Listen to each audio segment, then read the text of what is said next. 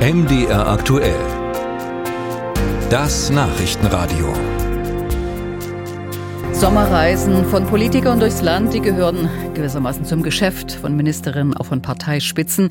Dass gestern und heute grüne Politprominenz in Sachsen unterwegs ist, Robert Habeck, Annalena Baerbock, das kann Zufall sein oder der Versuch, gemeinsam die schlechte Stimmung im Osten zu erkunden und die eigene umstrittene Politik zu erklären.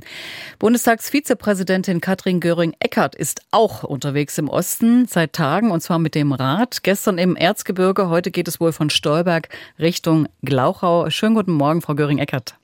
Guten Morgen, ich grüße Sie.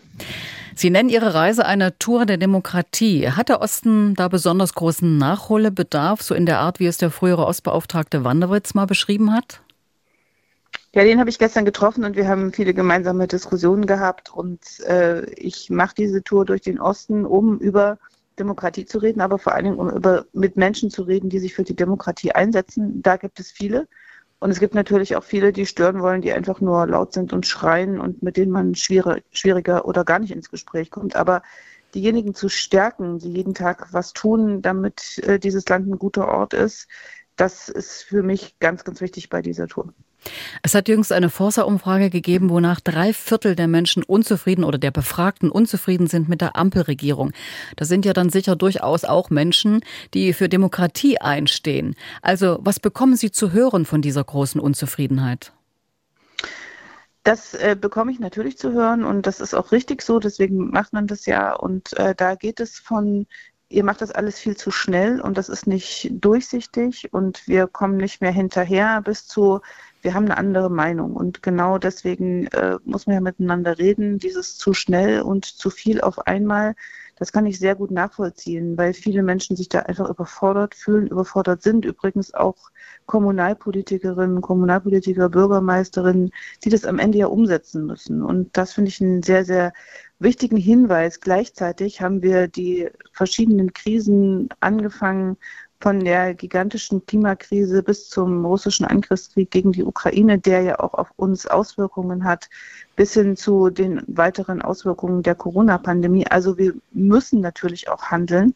Aber die Frage, wie wir das äh, genau machen und wo wir Menschen überfordern, die muss besprochen werden und äh, dann auch natürlich zu Ergebnissen und Veränderungen führen, wie wir es beispielsweise bei dem Heizungsgesetz ja gemacht und gesehen haben.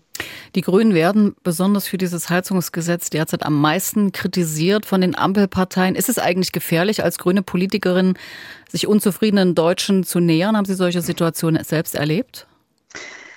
Also ich habe äh, eine ganze Reihe von Drohungen bekommen äh, im Netz und da muss man mal angucken, ob dann Leute auch wirklich kommen. Ich habe aber, das ist ja das Schöne, wenn man mit dem Fahrrad unterwegs ist, man trifft einfach unterwegs auch Leute, einfach so auf der Straße, die gar nicht damit rechnen, dass man vorbeikommt. Und äh, da war das vor allen Dingen freundlich und interessiert. Das ist so ein bisschen das Gegenbild auch.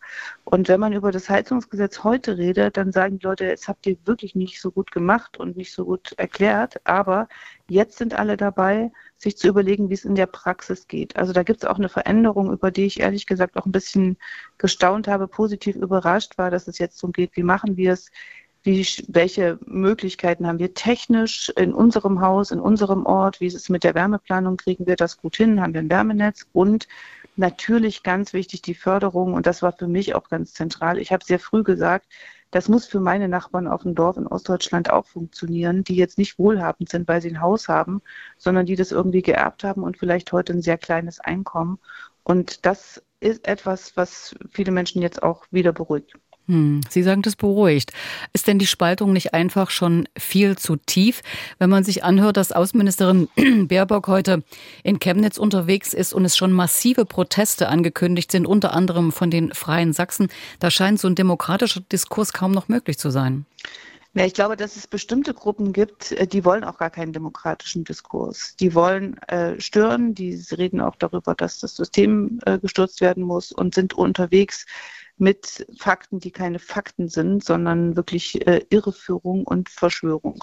Und die Leute gibt es auch. Aber es gibt natürlich auch diejenigen, die genau das nicht wollen und die Mitte der Gesellschaft sind. Manche von denen engagieren sich jeden Tag ob sie im Unternehmen sind äh, und das tun, ob sie das im, im Kulturbereich machen oder sonst wo in der Zivilgesellschaft sich um andere Leute kümmern. Und ich habe einfach keine Lust, dass wir nur auf die hören, die laut rumschreien auf der Straße, sondern dass wir mit denen reden, die genau das nicht tun, aber vielleicht eben auch überfordert sind, auch eine Idee haben oder eine Sorge. Auf der Suche nach Ursachen haben Sie heute in einem Interview mit dem Tagesspiegel gefordert, den Reichtum besser zu verteilen. Vermögende sollten sich solidarischer zeigen und das würde für mehr Zusammenhalt in der Gesellschaft sorgen. Glauben Sie das wirklich, dass es diese finanziellen, materiellen Gründe sind?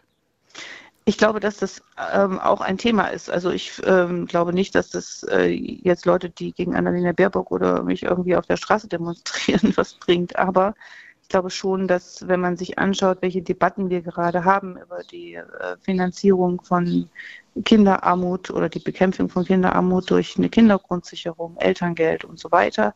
Äh, wenn man sich anschaut, wie wir im Haushalt jetzt uns überlegen müssen, was geht eigentlich noch, da geht es auch um viele Demokratieprojekte, ja gerade hier zum Beispiel in der Region, dann muss man sich die Frage stellen, wie ist das eigentlich in einem ja doch immer noch sehr reichen Land bestellt?